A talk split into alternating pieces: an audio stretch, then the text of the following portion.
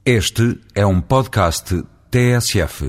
Em cada semana que passa, crescem sinais preocupantes sobre a gradual redução dos níveis de formação e de exigência no sistema de ensino básico e secundário. O tema é bastante mais grave do que poderá parecer, pois está em causa a preparação dos jovens que serão os adultos das próximas décadas. Na passada semana tivemos conhecimento que o exame do fim do ensino secundário apenas incidirá sobre as matérias do 12 ano, excluindo assim o que foi ensinado no décimo e décimo primeiro anos.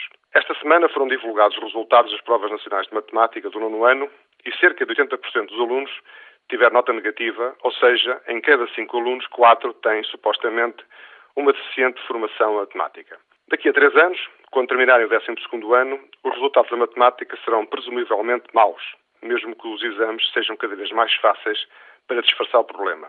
Em consequência, muitas escolas de engenharia terão continuar a não exigir a disciplina de matemática como específica para poderem ter alunos.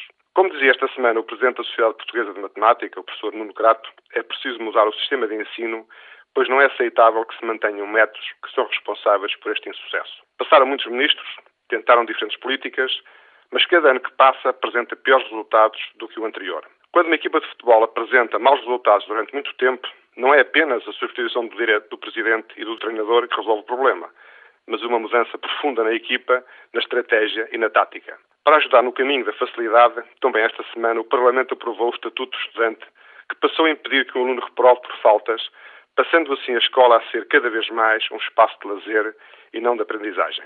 Sabemos que parte do problema está nas difíceis condições de vida das famílias, com destaque para os mais desfavorecidos, mas não é através da fuga para a frente que se evita o abismo. Aliás, apenas acentua a exclusão social, uma vez que no ranking das escolas com melhores resultados, nas primeiras 20, apenas uma é pública, sendo as restantes privadas. Portugal tem, apesar de tudo, dado saltos qualitativos no ensino. Nos anos 60, tínhamos uma elevada taxa de analfabetos.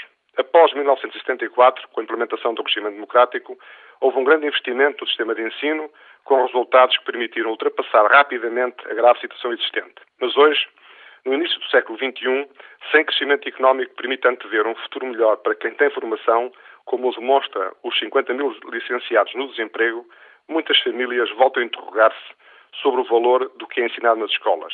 A escola, os professores, os alunos e as famílias têm que ter um elo de confiança que neste momento não existe. E também é verdade que os alunos que terminam a sua formação em escolas de elevada exigência e com bons resultados têm muito mais facilidades de emprego.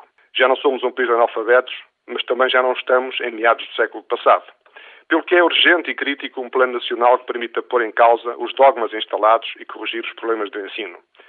Como referiu esta semana George Steiner numa conferência na Fundação Gulbenkian, há um antídoto contra uma nova era das trevas recolocar os professores na sua dignidade social e económica.